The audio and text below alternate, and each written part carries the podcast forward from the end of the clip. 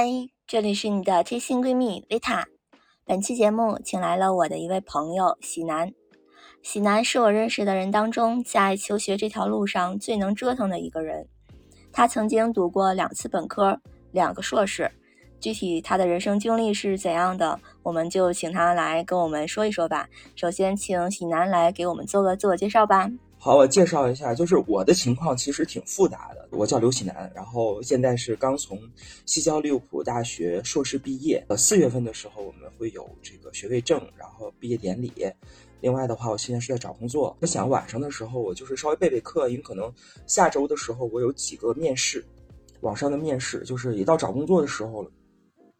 然后呢，就是我最近还愁了另外一个事情，在那个西北师范大学这边的那个，就是论文要做什么主题，还有就是我这个收数据的问题。然后，所以我刚才说的这些，其实已经就是有洞察力的听众们，已经能够就是知道我在刚才这过程中已经介绍了我很多的东西。哦，对，我现年三十五岁，所以这样的话，就是你可能从背景上就能听得出来，就是我是一个工作多年，然后去读了个硕士，然后硕士又毕业，现在重新找工作，然后的话呢，就是很能说，但是语无伦次，然后有一点心理学背景，但是呢，可能又是个半吊子，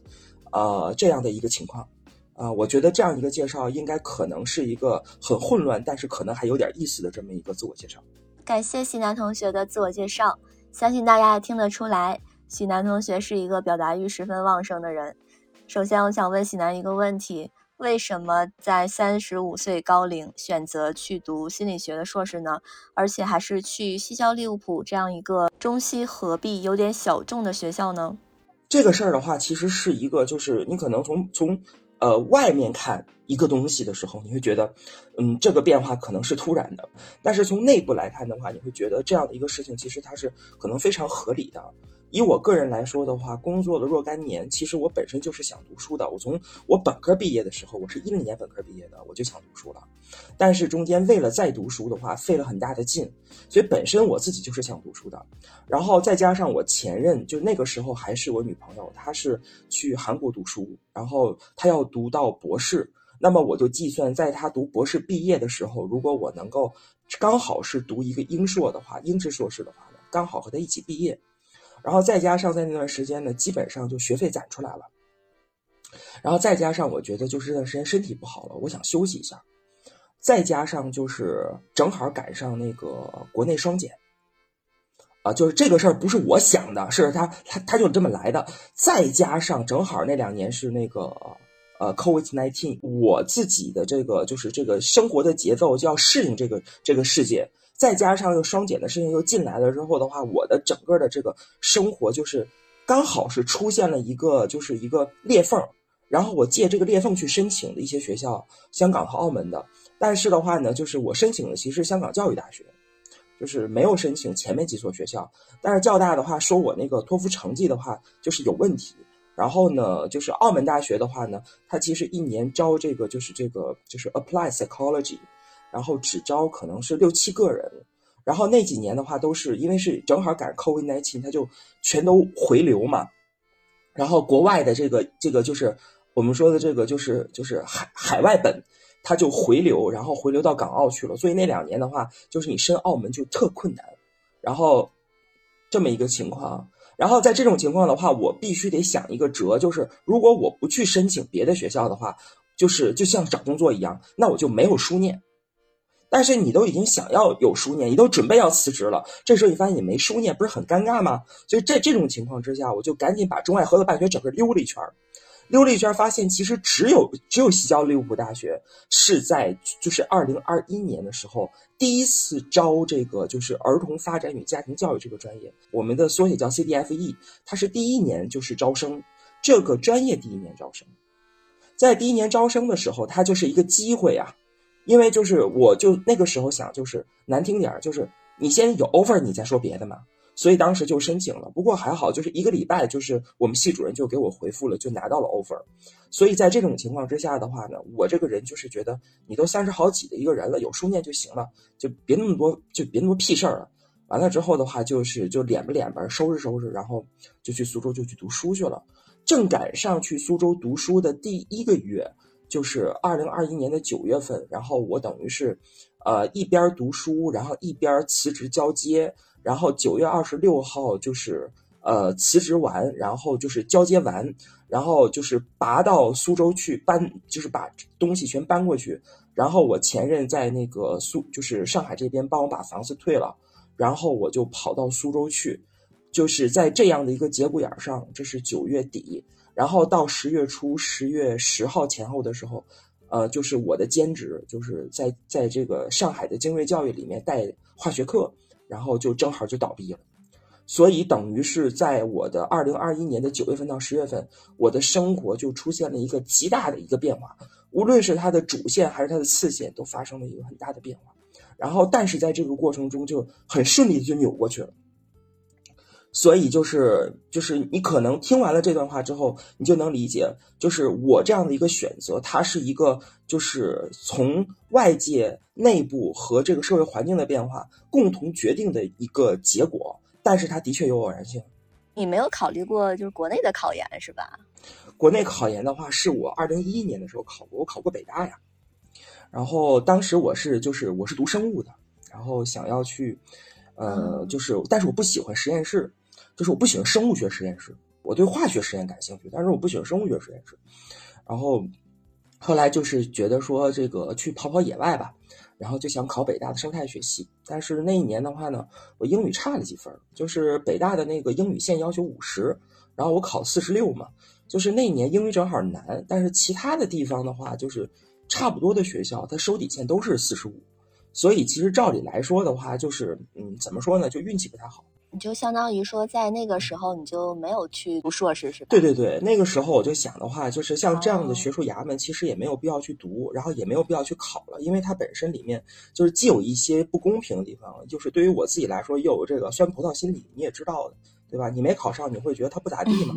是吧？嗯。就是我们都是受过专业心理学训练的人，对吧？所以就是这个也没什么好避讳的。我也不是说我多高尚，但是呃，之后的话我就就基本上就随心所欲了，就觉得说呃，那就是我喜欢教化学，我就到教育机构里面教化学，然后就这样一直教教教，然后一直就从这个天津又教到上海，然后就是这样下来。但是我知道我就是想读书嘛，所以你可能知道的就是我最早的时候介绍自己的时候，我还有第二个学位嘛。因为在华东师范大学，我又读了一个自学考试，读的是心理健康教育的，然后拿到了这个当时是呃，就是呃心理系的这个孟慧老师的这个推荐信，所以当时是这个东西是我申请西交利武大学的一个要件嘛。那个是在二零一九年十二月毕业，我当时就是想，因为我本身也没有这个 psychology 的这个背景，然后我就一直对这个就是科班出身这件事情就特别的愤懑。然后就是一直想说这个不要被别人瞧不起，说你不是心理学的这个专业出身的，所以我就去读了一个实际上是非全日制，就是我们说野生的本科。但是呢，我发现其实像我们系里面系主任的话，他也会就是这个嗯，怎么说呢？以他的这种视角，他会认为就是你只要不是全日制本科的东西，你你就是你出去之后你就不是你就不是那个科班出身。所以就是我对这个事儿我一直是窝火的，啊，但是就是我我老师很喜欢我呀，这个是肯定的，就是谁不喜欢就是聪明，然后反应又快，然后说话又直爽的，就是沟通比较方便的人呢。但是就是我对这个科班出身这个事儿一直是很有意见的，就是包括现在就是学心理学的很多人，他们都不是科班出身。你不能阻止他们去学这个东西，可是反过来说，就是，呃，科班出身本身其实也是一个问题，因为你会发现很多学心理学的这个本科专业的这些学生自己，其实或多或少可能也都有点小小问题。说句实在的，但是我说这话意思就是谁没点问题呢，是吧？但是他们就是学完了这东西之后的话，可能也有问题。嗯，我说的这句话可能又有别的意思。你像我的本科就是是北师大的嘛。对，所所以我的我的经历是很复杂的。但是如果你要是，但是但是如果你比如说你活到了大概比如说四十岁左右，或者像我这现在的年纪三十五左右的话，你也是一个有故事的人呢。你现在也有故事啊。对，你知道吗？就是我考研的时候，我的一志愿报的是北师大的心理，然后那个时候我是嗯刚过这个初试线，然后进的复试，复试比初试分多了三十三分。但是总排名的时候，就是由于我初试分就不占优势嘛，差了大概嗯，一名还是两名就没有上去，我就觉得心里特别难受，就是啊，每次想到都是心里咯噔一下。啊，哎，对，我知道，我知道，就这我都懂啊。当然，咱们就回归一点理性的东西的话，我要告诉你的是，其实北师大这个学校啊，它就是判卷的第一不压分第二它的这个笔试和面试相对公平。我说这个相对公平，是因为我自己就是这个知道我们自己学校内内部调剂的这个方式，呃，但是啊，但是我也告诉你，有小有小不公平的事儿。你不想听八卦吗？我给你讲个八卦啊。就是这，但是这个事情它不是说一个学校的八卦，几乎每个学校都有。就比如说像当时我们我们生就是生命学院是生命科学学院，一零年的时候做调剂的时候，就是那个就是做的那个录取线，我记得当时的那个就是我们自己学院内部的这个就是对外对外的那个线是可能总分是三百四，然后实际上三百四是给谁定的呢？就是给我们自己院里面的那个就是考自己本院的那个学生定的，因为有一个正好三百四的。就是刚好把它能放到面试里面去，但是面试的话，我们老师就我们老师就要了。但是问题是，这样的学生他是少数。就是说，你比如说你考本学校，就像北师大考自己本校，他也有大部分考不上的。但是就是说，他那个像我刚才说那三百四那学生，就是他自己，他就是说努力去去读的。然后这个时候，学院里面定的这个就是这个他的这个线的话，就是能够满足他进来一个最低的标准。其实就是想要他嘛，自己学校当然想要自己学校的了，这个是无可厚非的。但是有一样，其实最后我们那一届就留了这么一个宝，就给他录进去了，就是考研自己录进去，就这一个，也没其他人，其他人也都是正常考上去的。所以我理解什么叫相对公平，这就是相对公平。那你为什么就是那么想学心理学呢？我觉得你好像为了学心理学付出了很多。从大概一零年、一一年的时候，我就发现就是自己就是明显的那个焦虑啊，就是很严重。然后，但是我不知道这个情况，因为社会退缩这件事儿的话，它其实只是算抑郁，就不愿意出门然后的话也焦虑，然后这个焦虑的话呢，又又不去外面去找工作，就这样一个局面持续了快将近一年多。这是从一零年的时候，然后一直到一一年，后来的话呢，是就是也是机缘巧合，就是我是呢，就是当时在天津，因为我我本来老家是天津的，然后就是乱投简历，然后正好投到了我高中同桌的手上，就是这个世界太小了，然后他就因为他的化学是我教的，然后所以那个时候我投我我说我要我要教化学，他作为 HR 他就给我一面的，是这么一个情况。然后我就这样的，就是乱七八糟的，我就进我就进这个行业了，就进教培行业了。实际上，我这个进教培行业跟大多数人就是去那个新东方啊，或者是学而思这个情况还不一样。就是我是就是当时在一个小机构，然后投着投着，正好正好是我同学正好看见我了，因为这世界上叫我这名字人不多，然后就这样就给我就就是弄进去了，然后我就。然后我就稳定性很好嘛，然后就一直在不同的教育机构里面做，因为就是这个行当主要是靠口碑互相传，所以就是呃，可能我的同事他最后离职了跑到哪去，学生就给我介绍到哪里去了，所以就后来就慢慢在天津就做开了嘛，基本上这么一个情况。这里边还有个小插曲儿，就是其实我这人的话就是比较记仇，你会发现，就是当时呃一二年的时候吧，我去我去学而思。然后去面试教小学数学，因为我我原来有奥数的基础，结果呢，人家没要我。等到我去问这个，就是这个这个管理，就是为什么没要我的时候，他给我答案居然说是因为我是左手写字，怕这个天津的这个家长觉得说这个小学三四年级的数学你拿左手写字把孩子们都带坏了，是给我这样一个理由。自此之后的话，学而思这个地方就被我拉黑了。这件事儿的话，你可以把它，你可以把把它报出来，反正是学而思现在这东西它也快没了，所以无所谓。对对对，而且我在行当里面有好多学而思的这个同事，前同事都有，包括现在还有。其实我完全不避讳这个事儿，就是我的一个个人感受，可能和大众视角上对一个机构的一个看法会很不一样。但是这并不等于就是说我个人的感受有问题。明白，明白。就是这这个就是说你个人的经历是一个很独特的东西嘛，对吧？他可能和别人的这个经历他就是不一样的。那为什么我不能说呢？所以我不认为这个是一个问题。然后的话，我就发现，我就发现，其实我要解决学生的问题。哦。比如说他，那是我一三一二年、一三年的时候，我发现这学生啊，课听得好。嗯。他能给你在课上把一个题讲明白。嗯。他还能把，就是比如说化学，他能把方程背得很好，能默出来，没错，这种没错。怎么一考试就是七八十分呢？这说明了，这已经他不是一个学业上的问题了。想帮学生，但是你没有专业知识，这可能是一个很朴素的想法。而我自己也是有问有问题的，有过问题的。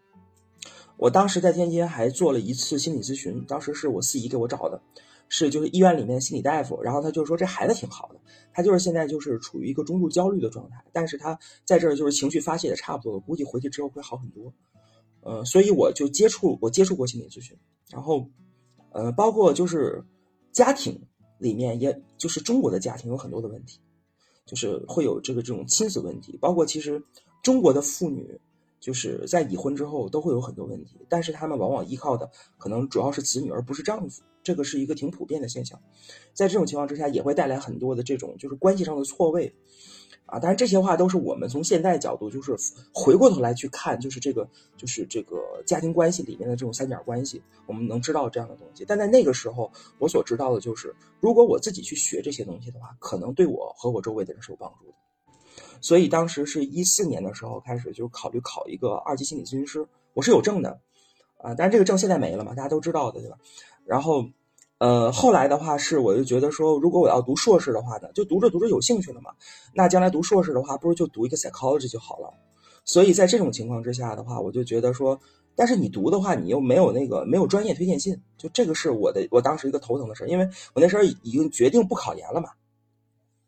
那你不考研不就申请吗？但申请的话也得有推荐信呢。好呀，那推荐信我们系里面，就是我本科的时候，我系里面，我就是零九年临毕业的时候，我跟我班主任说，我说我以后我是我跟你十年为期，那个时候我就跟他说我十年为期，我要读书，那这个时候你给我写推荐信行不行？他说你只要想读书，你随时找我。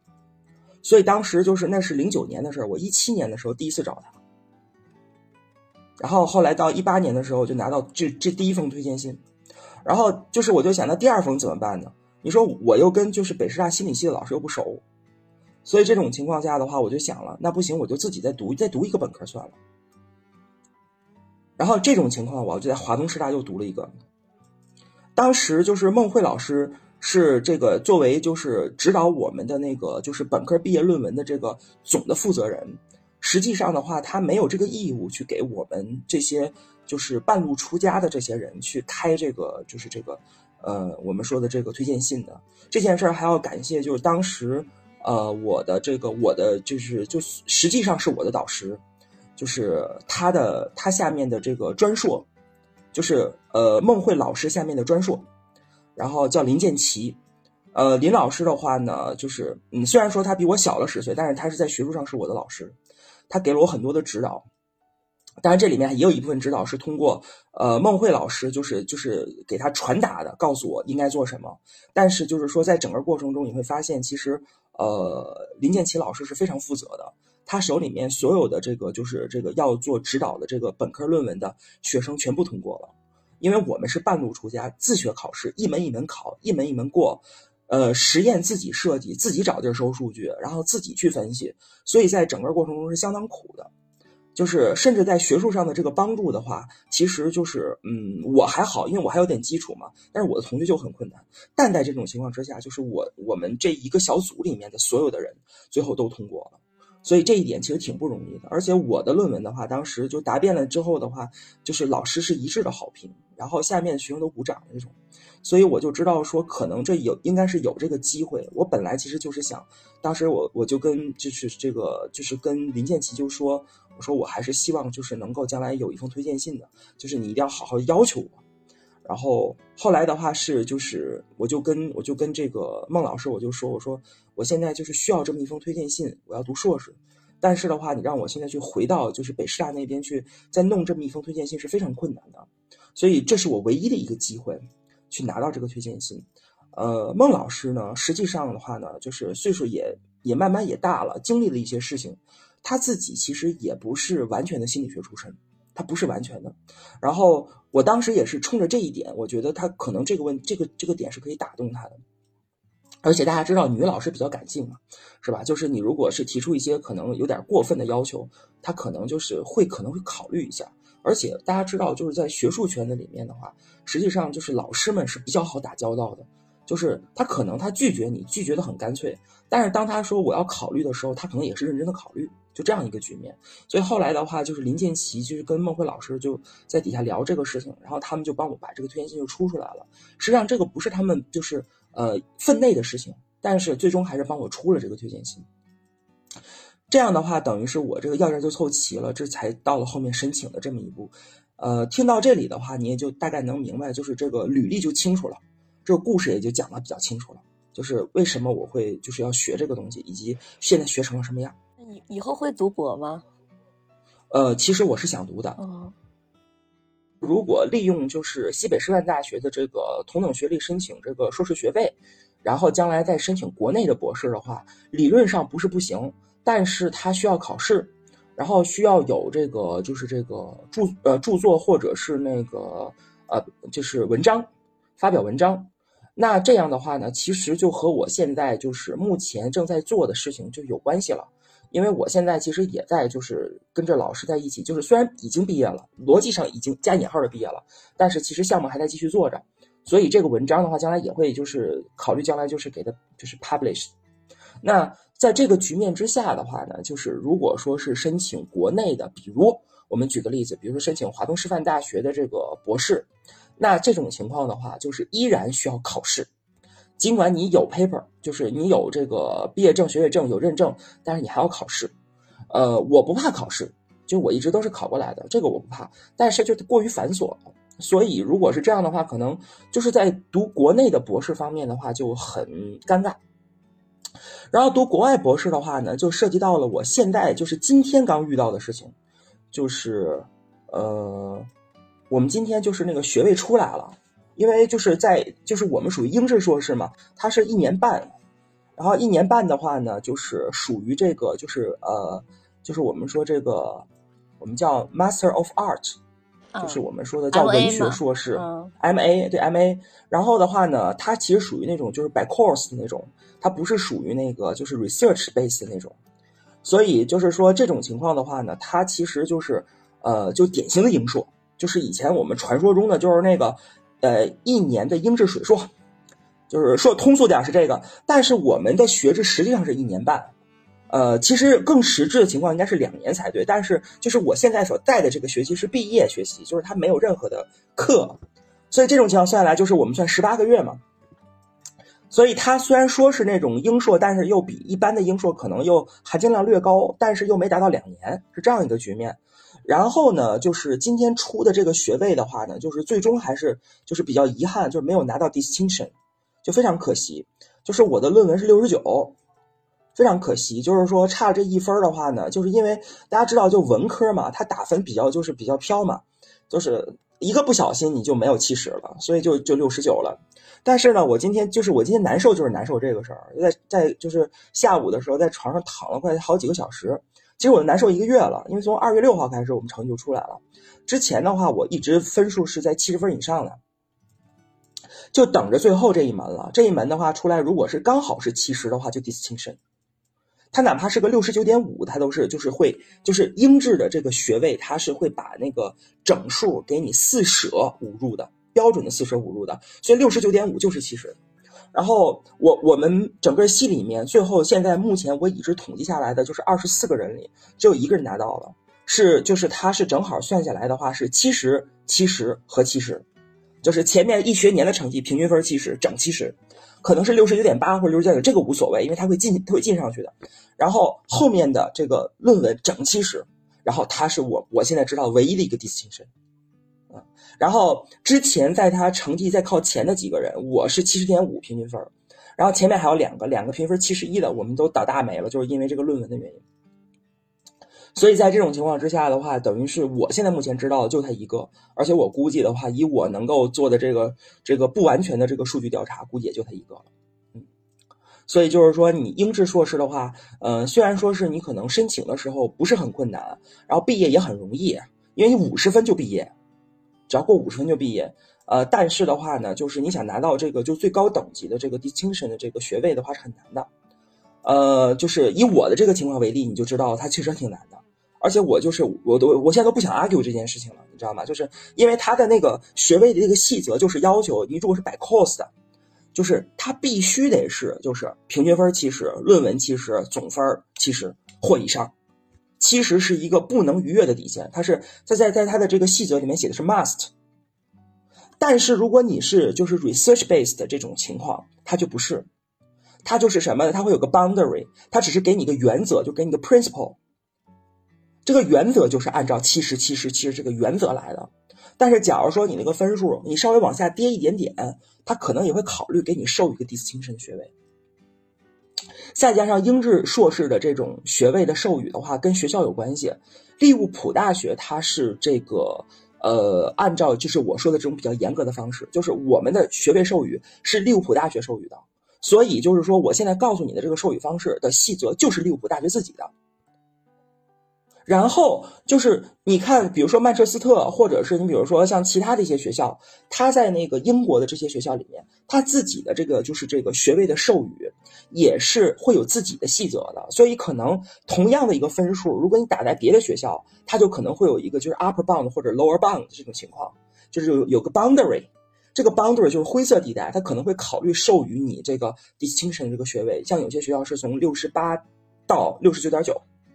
他可能会考虑，可能会考虑，但不是每个学校的实际的细则都完全一致。有的学校甚至更低，达到七十啊，那那个六十五，六十五，有学校是六十八，还有的学校可能就更高，达到七十五。你比如像牛津跟剑桥，他们要求就更高。这些都是可以在网上你可以慢慢去查的，但是它每个学校会有细则的不一样。但整体来说，英制的话，它是按照就是五十分及格，六十分就是这个较好，七十分到一百分这一段就是都叫杰出，是这样的一个打分的一个机制。就我是硕士阶段，不是本科阶段，它和那个国内的六十分及格这套完全是不一样的。但是其实我现在遇到的比较发愁的事儿，就是我跟你说，还是我在那个就是那个就是西北师范大学这边，这边我现在担心我毕不了业，因为我现在就是要么缺数据。要么就是缺那个 theory，这要么就是就是就是缺这个就是这个方法分析方法，所以我现在就是这个事儿吧，就是弄的就是就是很尴尬。我是我是想越快赶紧把它给混毕业了就完了，但是我越想快越不能快，你知道吧？就是因为我没办法把各种资源给它凑成一条线。哎，其实我挺不明白的，就是我不明白的一点是你都在西交读了心理学，你都毕业了，为啥你要读这个呀？西北师范这个？哦。对，行，那我们把时光回溯到二零二一年的夏天，那一年那一年夏天发生了什么事儿呢？除了我当时申请西交利物浦大学以外，在就是申请到了以后，然后你不是还要问学费的事儿吗？一年十二万吗？一年半十二万吗？然后我还申请了奖学金，然后呢，学校还很好，给我 cut off 掉了百分之三十，所以在这种情况之下的话呢，其实我大概九万六就拿下来了，然后。这是这是一个事儿，然后还有一个事儿是什么呢？就在我拿到奖学金的那一天的前一天，然后我在西北师范大学这边的，就是那个心理学的统考两门就都过了。嗯，那这时候就遇到一个问题，就是你这个二硕还要读吗？统考，统考是啥意思啊？因为同等学历申请硕士学位是要你有一个统考的。你我跟你说，就是咱今儿聊的这些东西，你要是给它做成播客的话，会带来一个什么问题，你知道吧？就是他没有，就是经历过，就是没有这个考研、申请出国、中外合作办学、自学考试，再加上同等学历申请硕士学位，他没有，就这个他听不懂。不是，没事儿，你给我们科普了。就我们都跟你学习嘛，对，但是但是你知道吗？科普完的结果就是他会听得更一头雾水。就是我觉得我我觉得我尽可能说清楚了，但是就是我可能要告诉就是就是各位的听众们，如果你们愿意想听的话，就是底下你实在听不懂了，你稍微查查这我说的是什么，就是。我尽量再去说了，就是如果我把这个事儿全都就是一笔一画的讲清楚的话，就是咱五个小时也说不清楚这些事儿。但是就是大家要努力的自学一下，就是我说的这些东西的背景，行吗？是不是我 可以理解为西北师范是你的一个备选呢？备胎啊？是。对，本来是备选，而且这个备选是从二零二零年的十二月份我就开始去学了，就是那个时候的话，我就开始学了，包括就是我们现在的硕导嘛，对吧？其实我们是二零二一年的五月份认识的，啊，挺早的。就是因为他是飞飞机到上海这边给我们专门上课，他教社心嘛，教社会心理学嘛。怎么给你们上课呀？给你们？对呀。啊？我们是，我们是，就是我们是编外的学生。就是我们必须得就是上课，我们得参与上课，然后我们也得交作业。但是我们交完作业之后的话，就是最终拿到的是一个叫做呃，就是同等，就是叫叫应用心理硕士研修班这样的一个就是一个结业证书。而这个结业证书它是不能申请硕士学位的。然后我告诉你，申请硕士学位需要满足什么要件儿？想在西北师范大学以我们这样的身份拿到就是这个硕士学位，我们没有毕业证，我们没有毕业证，所以在这样的一个情况之下，就是对，所以就是很复杂。在这种情况之下，我们需要满足什么要件能毕业呢？我来介绍一下，好吧？就是西北师范大学自己需要有结业证，就是所有的科目，你的交的大作业，其实是应该是交上去就就给过，然后你把所有的科目都交齐。然后就是国家统考，同等学申请硕士学位，每年是五月份会有一次考试，一年只有一次。但是因为疫情期间的话，有一年是去年要挪到八月份去了。然后这两门课要过，这两门课分别是英语，还有一门是心理学。心理学这门考试是比较简单的，比考研难度要低很多。但是因为大家都是非科班，所以考这个考试的话，还是大部分人都过不了，有这么一个局面啊。吐槽一句，然后这又是一个要件。然后第三个要件是什么呢？就是在西北师范大学，就是硕士的那个论文答辩要通过。而这个通过的话，就是我们现在所做的事儿嘛，对吧？就是你可能要给自己确定题目、确定方向，然后确定你要研究什么，然后你的就是你的理论和你最终要做的这个事儿得拎得拎成一根绳儿，是吧？然后呢，你就开始就拎成一根绳儿的时候，你就可以写这大概两万字左右的这个开题报告。然后呢，写开题报告，然后过了预答辩，那你就正式开始搞吧。有两三个月的时间，你去收数据去。收完数据之后，赶紧把它写成论文。然后初稿的时候呢，就开始预答辩。然后预答辩如果有问题的话，就大修去吧，对吧？然后如果你要是预答辩，你要是过了的话，你就最后你就就中级答辩。那你这个就到最后答辩的时候呢，答辩全都没问题了，可能这时候还有一个外审的问题，是吧？到这儿为止的话，基本基本基本来说，西北师范大学就可以给你授予这个硕士学位了。到这儿为止，就整个这流程全走完。对吧？然后从时间上来讲的话呢，同等学申请硕士学位，它的时间周期比较长，因为你可能就是把所有的课全都学一遍，一个月开一次课，开一门课，一共我们大概可能是大概十十四十五门左右的课，这么多，大概是这么多。那从二零二零年的十二月份一直搞到是二零二二年的五月份，我才把所有的课全都旁听完。但这里面有一些旁听，甚至我是一边我在我在健身的时候一边听的这种情况也有，然后就这样的把这个事情就 你说混过去也行，还是怎么样也行，但是终于就是完成了这件事情。那现在就有一个很滑稽的事儿了，就是你会听明白，就是我的全日制硕士，就是西交利物浦大学的这个一年半啊，是被西北师范大学的这个这个硕士学位给夹在里边了，从时间上，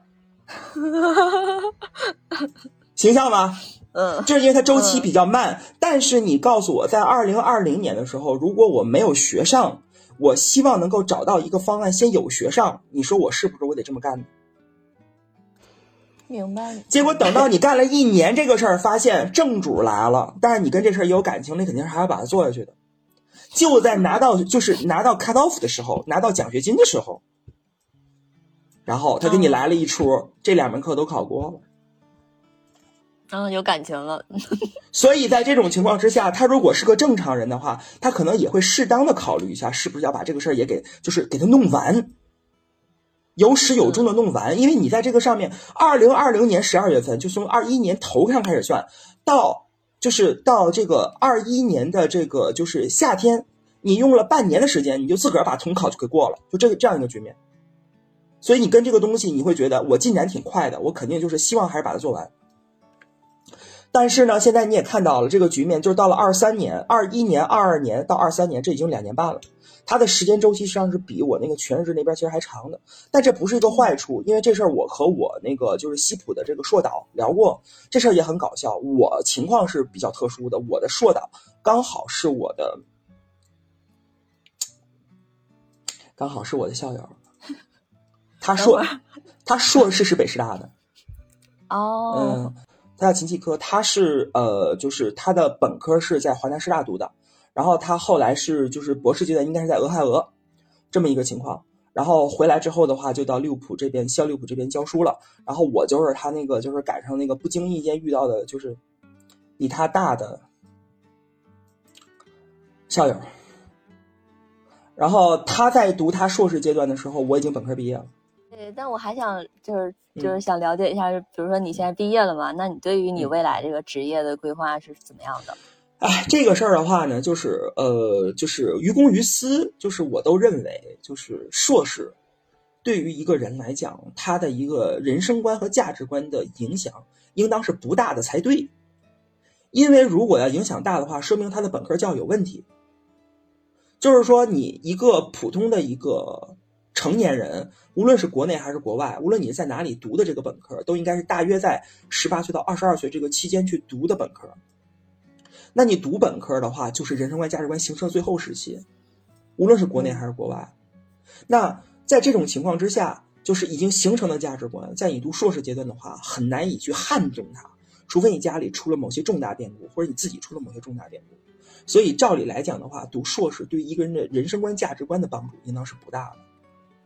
然后从专业的角度来看，我们的专业给到我们的是什么呢？是家庭里面的关系。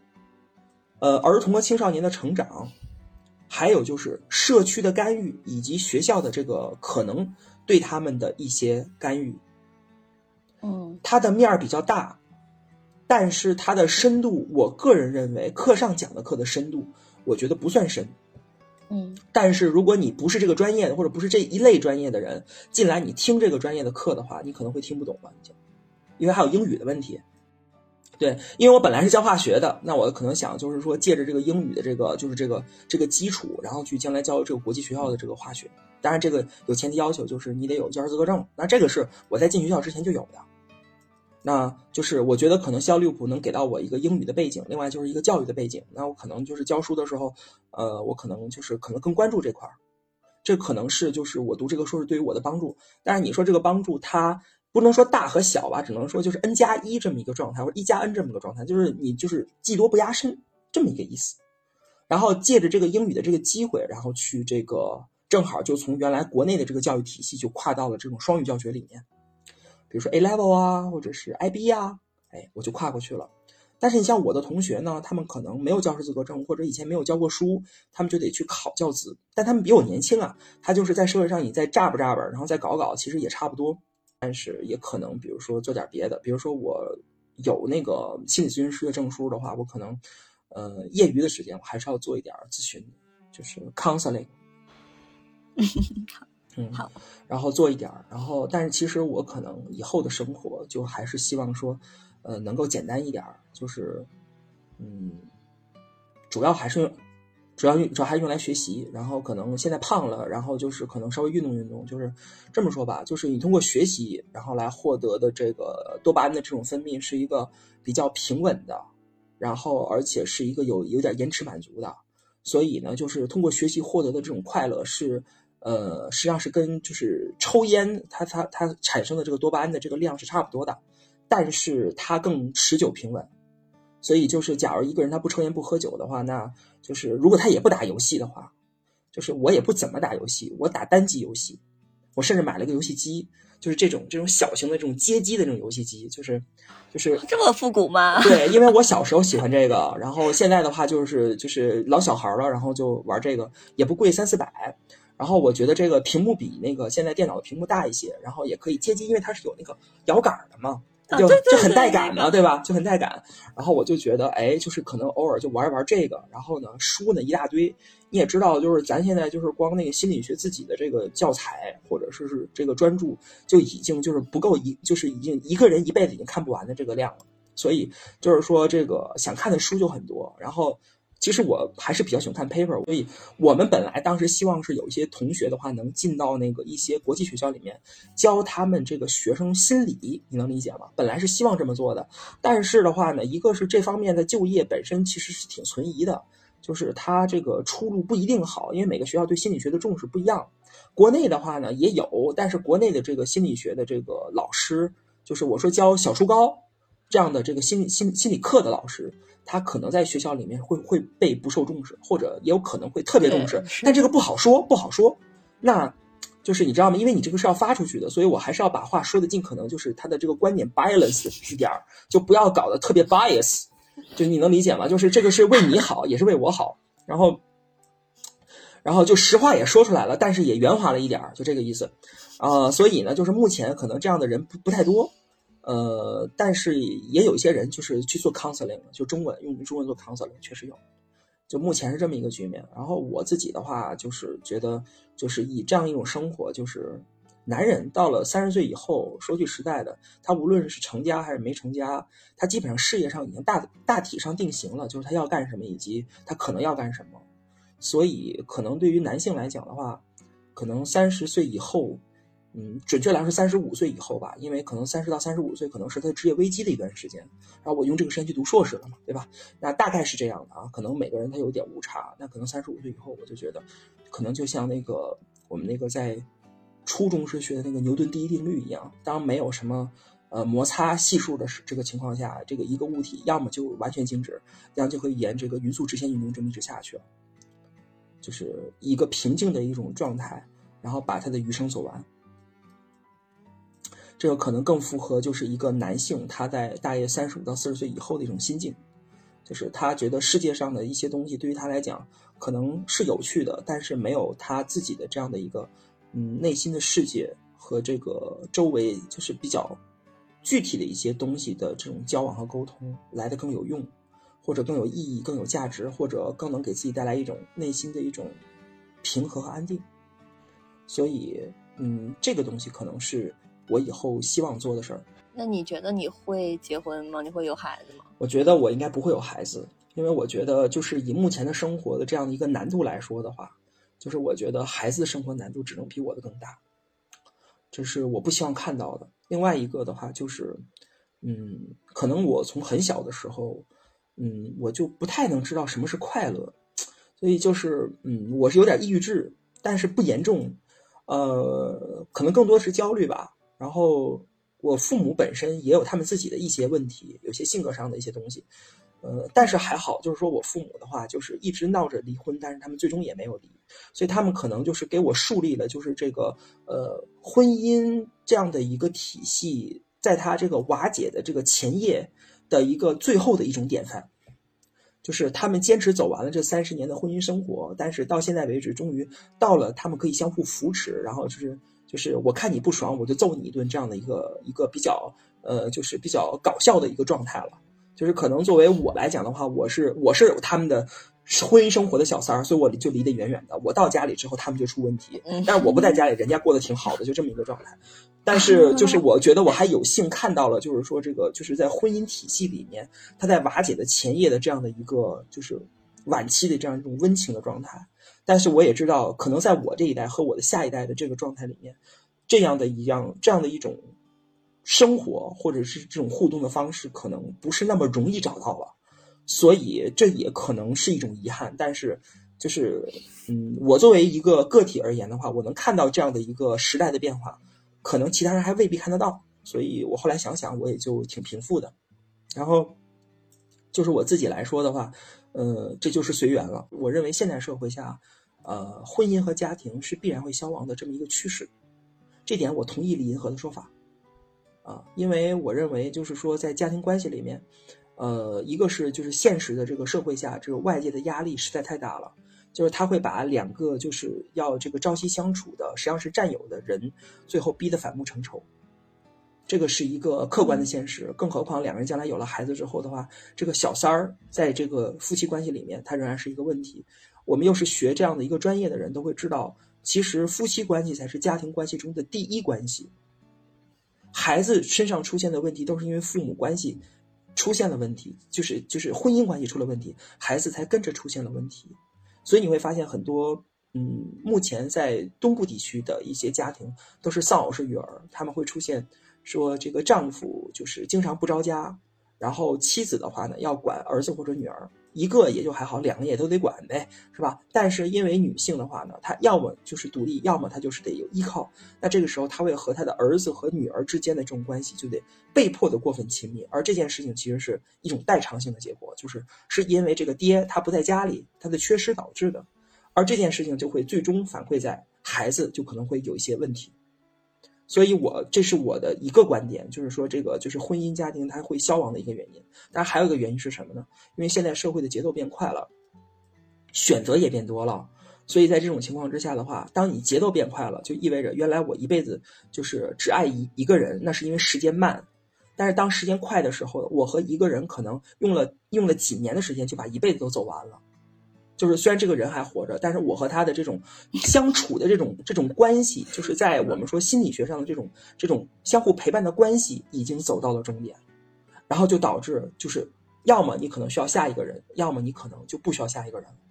所以这是我的另一个观点，是从心理学的角度来看的话，他可能会有这样一个问题。当然，可能还有其他的一些问题，比如说婚姻本身，它可能有很多的我们说的这种，嗯，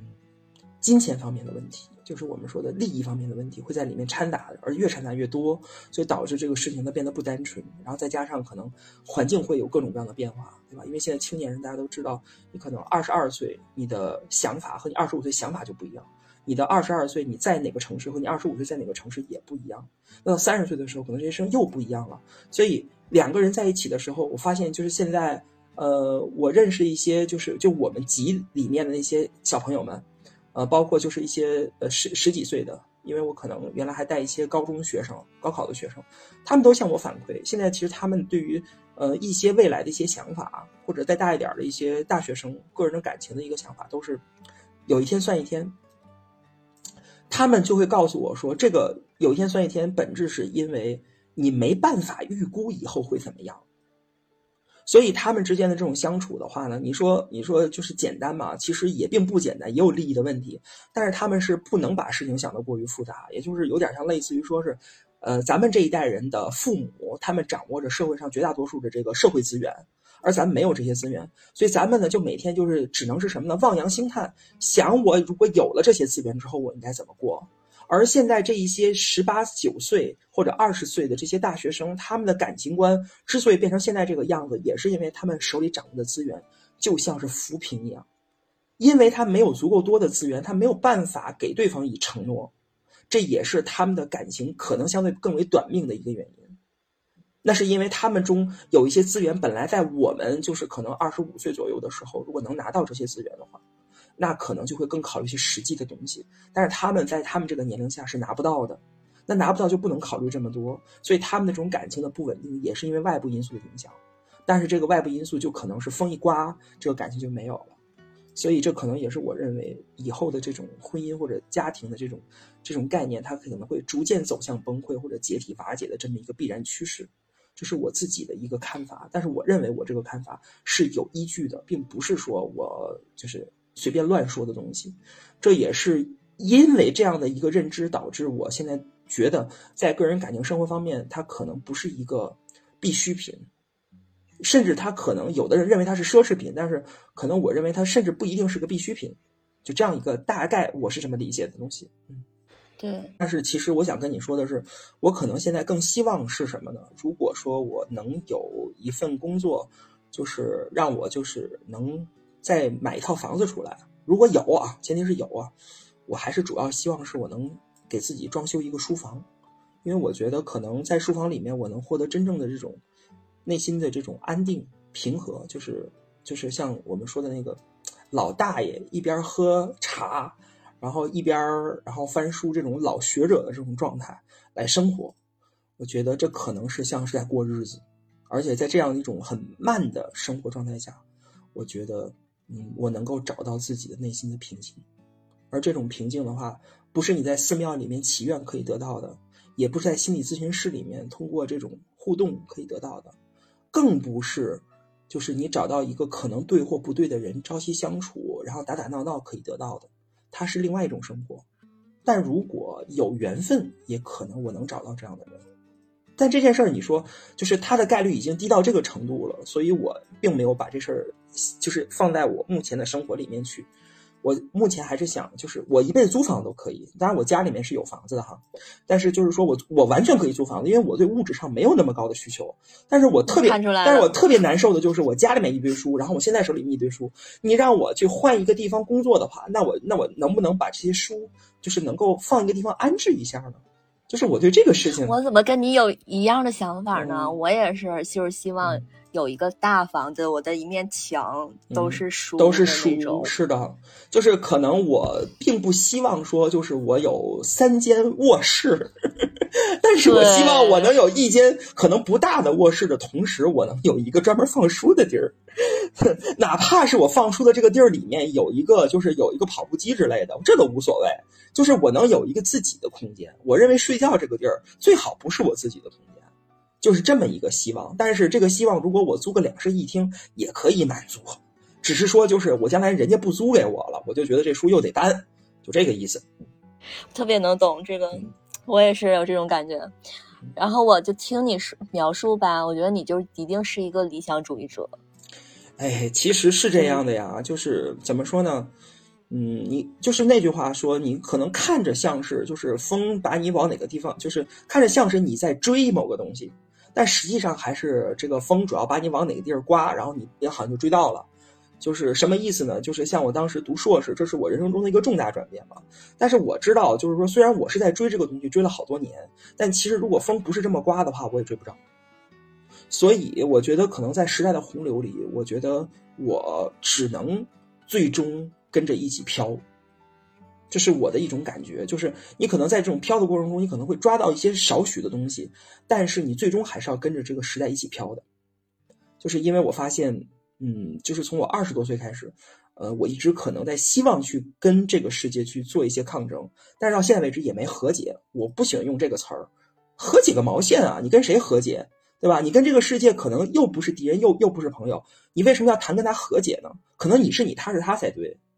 就是你跟你跟他是有互动、有交流的，但是最终还是你是你，他是他。所以我觉得谈不上和解，但是可能我意识到，就是嗯，时代的变化最终可能更容易决定一个人他将来做什么或者想要什么。就比如说你像我刚才说的这种婚姻家庭或者情感上的这样一种时代际代际上的变化，对吧？再比如我给你举个例子，比如说现在中国人里面，就是享受高等教育能把英语说得好的人已经越来越多了。英语真的是一个，就是一个，就是可能在各行各业能够让你拿到高薪工作的这么一个一个一个一个东西嘛？可能就未必了，因为会说英语的人太多了，大家一卷的话，可能到你手里面工资就没那么高，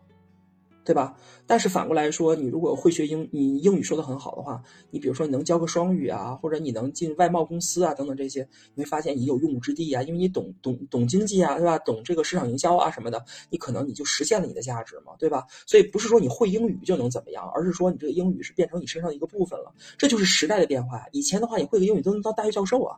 对吧？这就是时代的变化呀。所以你现在让我去。就是说，这个这个选某个岗位的话，我要看就是就当前我能做什么呀，所以这件事儿不是我能决定的。好，基本上就这样了。好的，那我也希望说以后有机会再邀请喜南同学来跟我聊一些其他我们感兴趣的话题，好吧？好呀，比如说专业上的东西啊，是吧？对啊，或者是跟专业没关系的那种也可以。嗯、跟专业没关系也可以，是的。是的，是的，嗯，那好的，那再次感谢喜南同学。好，别客气。跟喜南的对谈分为上下两期，本期呢主要是关于他自己的人生故事，下一期会为大家介绍在西交利物浦大学就读的一些体验，包括了他的行政管理方面、课程设置方面，还有学生特色方面，以及他的就业等等。如果对于在中外合作的学校就读感兴趣的我们的听众朋友们呢，可以锁定我们下周的节目。如果你喜欢我的节目的话请点击加号订阅和收藏哦。感谢您的收听我们下周再见吧拜拜。